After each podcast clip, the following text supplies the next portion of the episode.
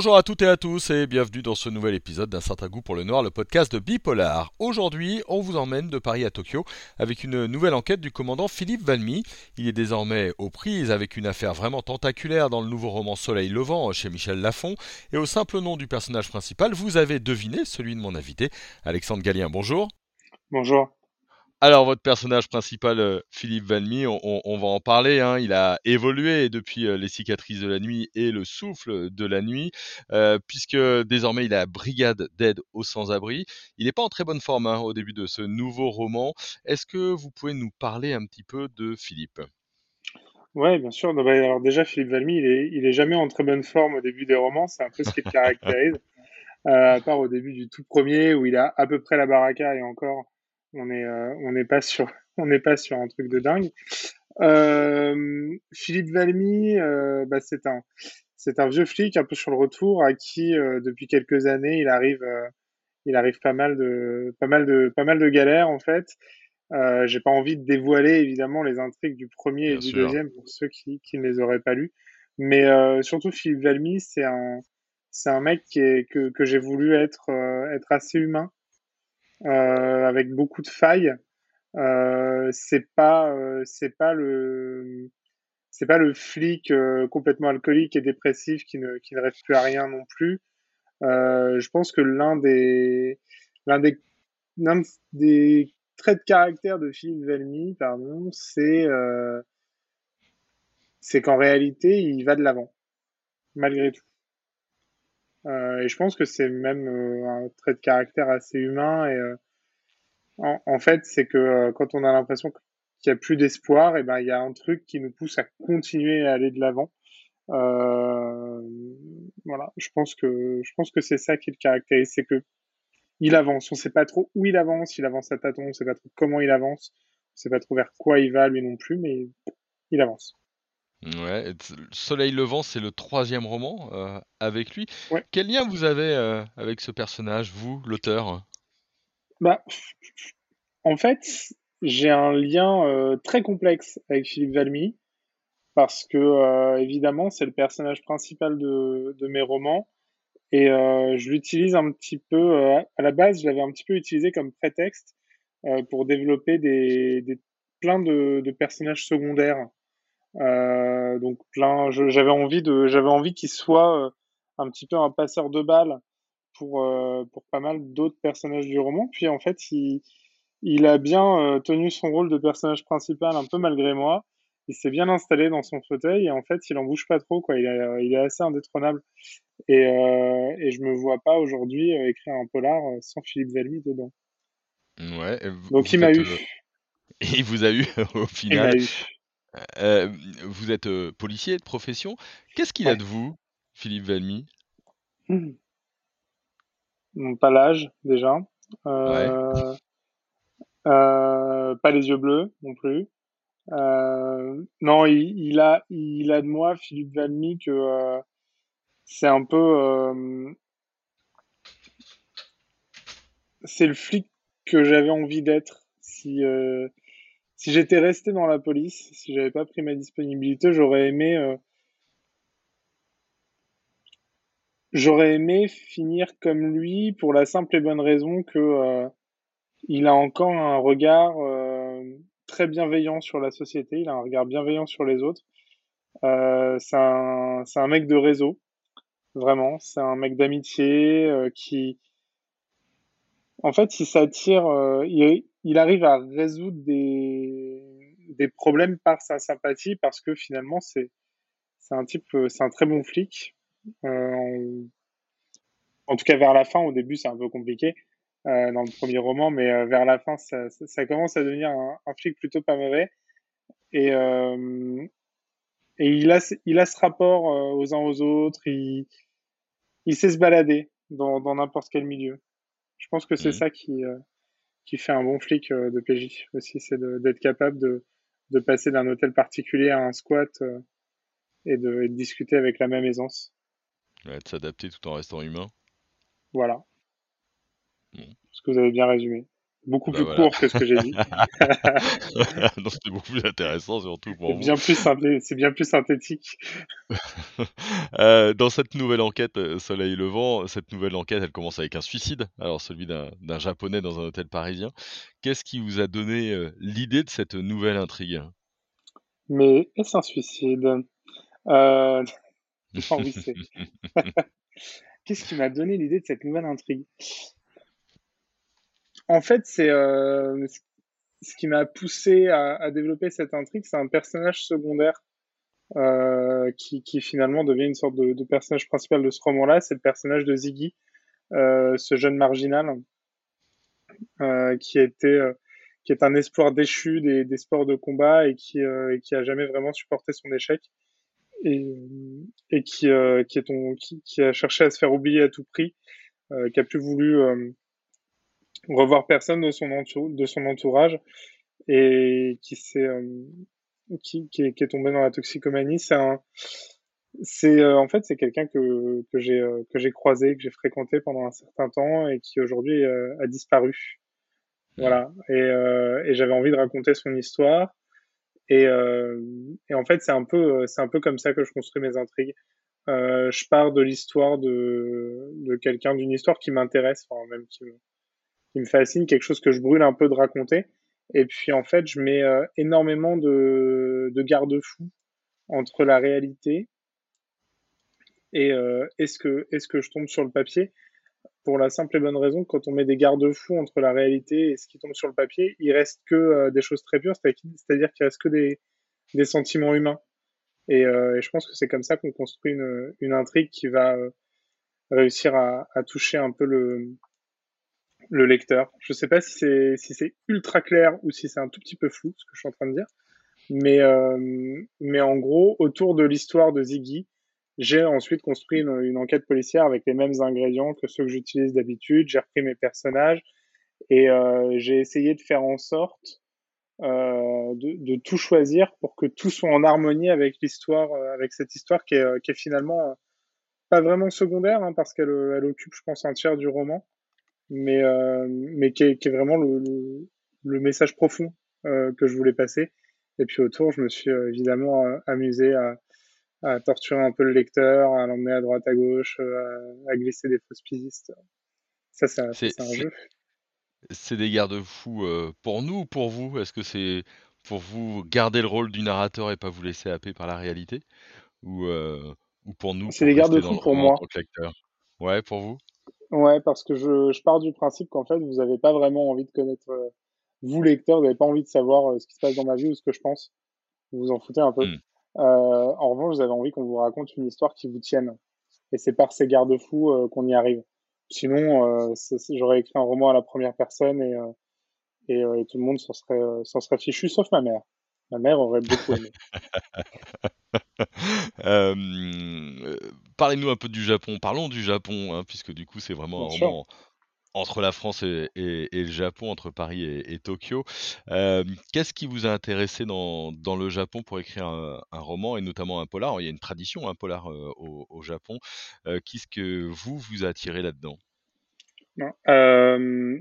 Alors, déjà, il y a quelque chose qui est, beaucoup moins glamour qu'un attrait pour le, pays du soleil levant au départ. C'est que l'histoire que je voulais raconter, donc ce, mec qui a inspiré Ziggy, a vraiment vécu ça. C'est-à-dire qu'il est vraiment allé dans une école d'arts martiaux au Japon, il est vraiment tombé dans la clandestinité à Tokyo, il a vraiment fait euh, un petit peu homme de main pour les Yakuza, euh, à droite à gauche, où euh, il a vraiment... mis des, tartes dans des bars à des clients qui voulaient pas payer les filles à Shinjuku. Donc évidemment, j'ai été obligé de m'y plonger et euh, je partage ma vie avec euh, avec euh, quelqu'un qui est, qui, est, qui est quand même quasi spécialiste de la littérature japonaise. Donc c'était assez facile pour moi de de plonger dans le polar japonais. Je me suis euh, amusé avec alors pas Haruki Murakami mais Murakami Ryu, qui est un auteur de polar japonais que je recommande vraiment vraiment chaudement. J'ai lu j'ai lu aussi pas mal de Tanizaki, de Junichiro Tanizaki c'est c'est pas vraiment du polar, c'est plutôt euh, c'est plutôt de l'intrigue qui va aller vers euh, vers du thriller psychologique ou euh, enfin ça a été écrit au début du XXe siècle donc parler de thriller psychologique à l'époque alors que c'est un terme qu'on utilise enfin c'est un peu un anachronisme Mais, mais la clé, par exemple, de, de Tanizaki, c'est très révélateur d'une d'une manière de fonctionner, d'une manière de voir le couple et, et en fait d'une manière de voir la vie. C'est un huis clos entre un mari et sa femme à travers des journaux intimes. Enfin, j'ai adoré ce bouquin. Euh, D'ailleurs, je digresse un peu là-dessus parce que parce que c'est un podcast et que pour une fois j'ai le temps. j'ai le temps de faire ça.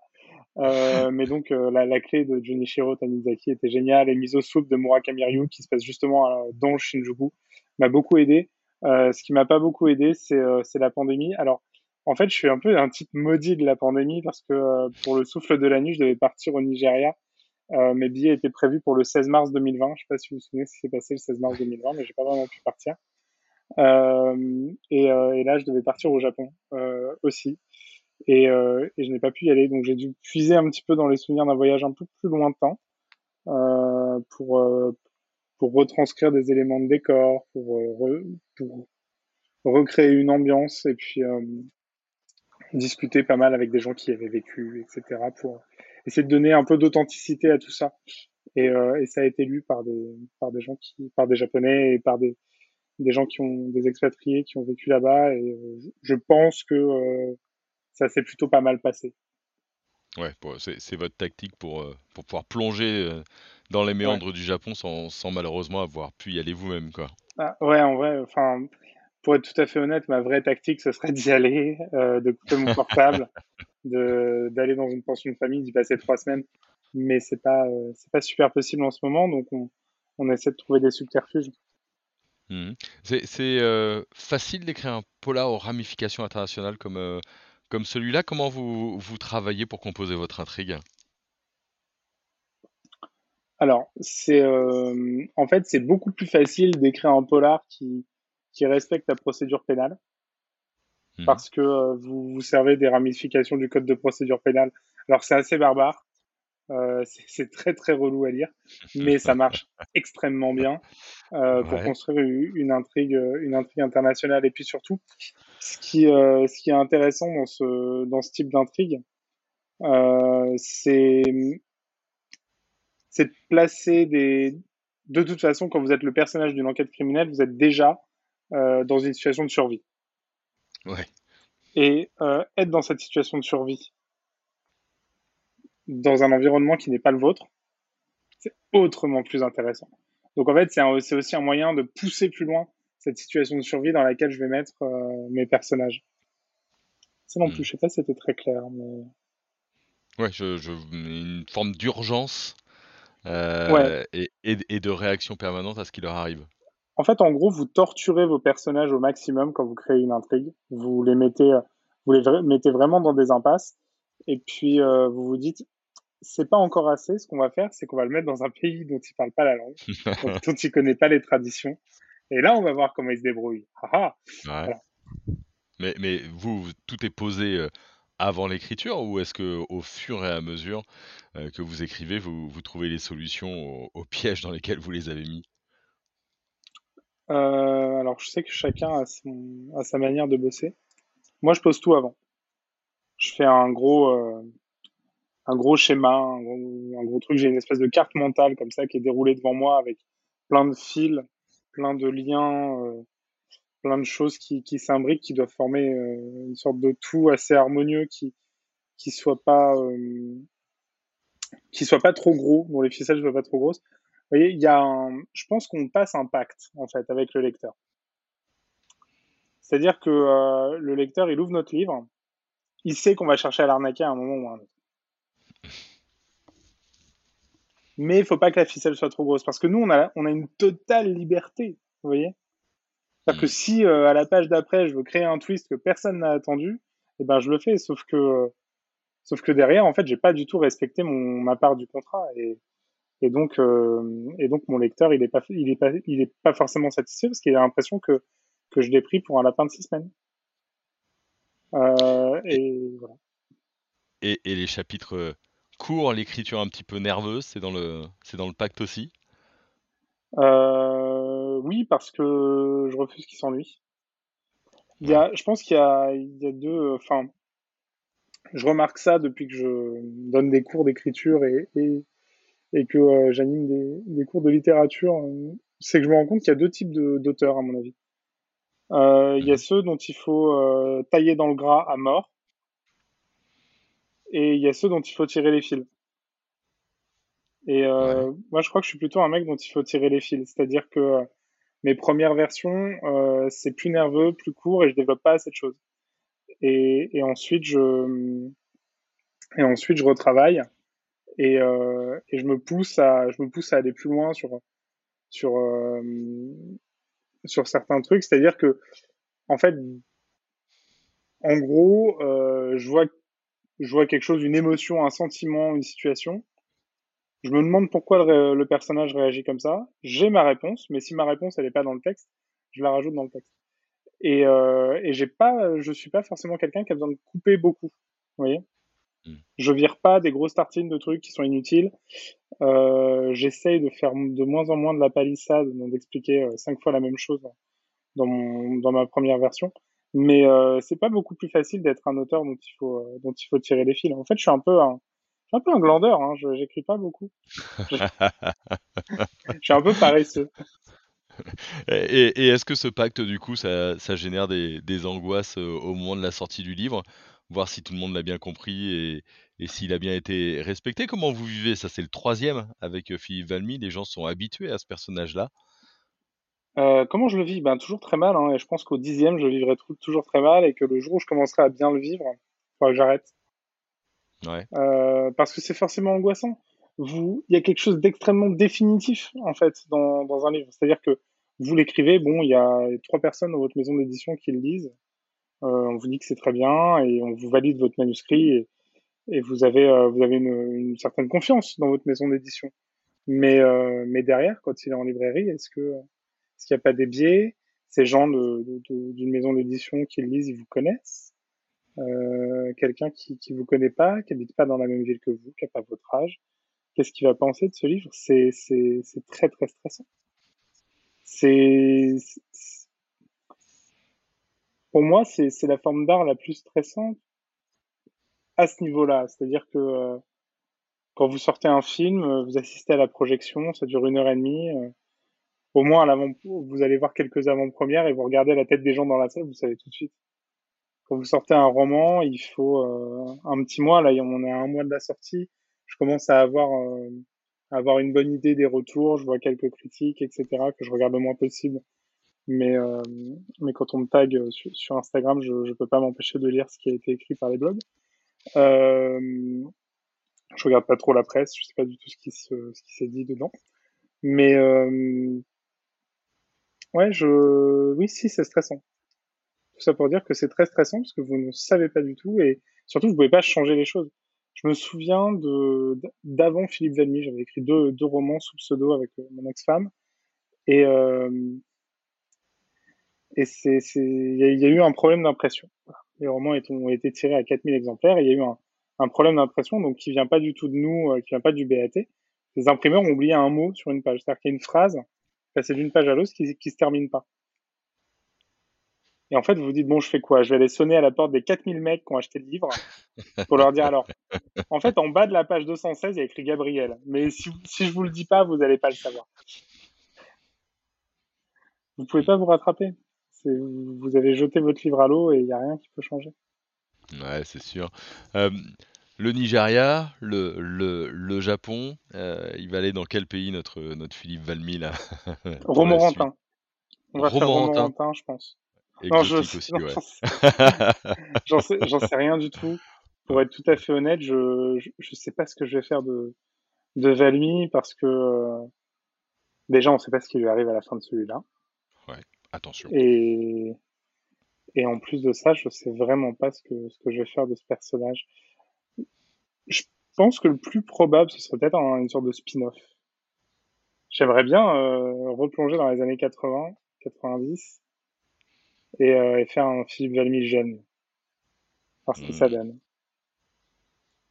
Ouais, pas mal, Ouais. pas mal, pas mal, pas mal. Je suis pas en train de teaser quelque chose. Hein. Il y a... Là, on a terminé la trilogie. On, a, on, est, on est à la fin d'une phase pour Valmy. Je pense qu'il faut qu'il se repose un peu. Hmm, ça marche. Eh ben, merci beaucoup, Alexandre. Merci, merci Jérôme. Euh, C'était très agréable comme d'habitude. On va recommander de lire Soleil levant, donc qui vient tout juste de, sortir. Si vous l'avez lu et que vous avez aimé, vous pouvez nous laisser un petit commentaire. Hein. Évidemment, n'hésitez pas à vous abonner au podcast, comme ça vous aurez la notification à chaque euh, nouvel épisode. Et puis vous pouvez liker et partager. Bonne semaine à tout le monde.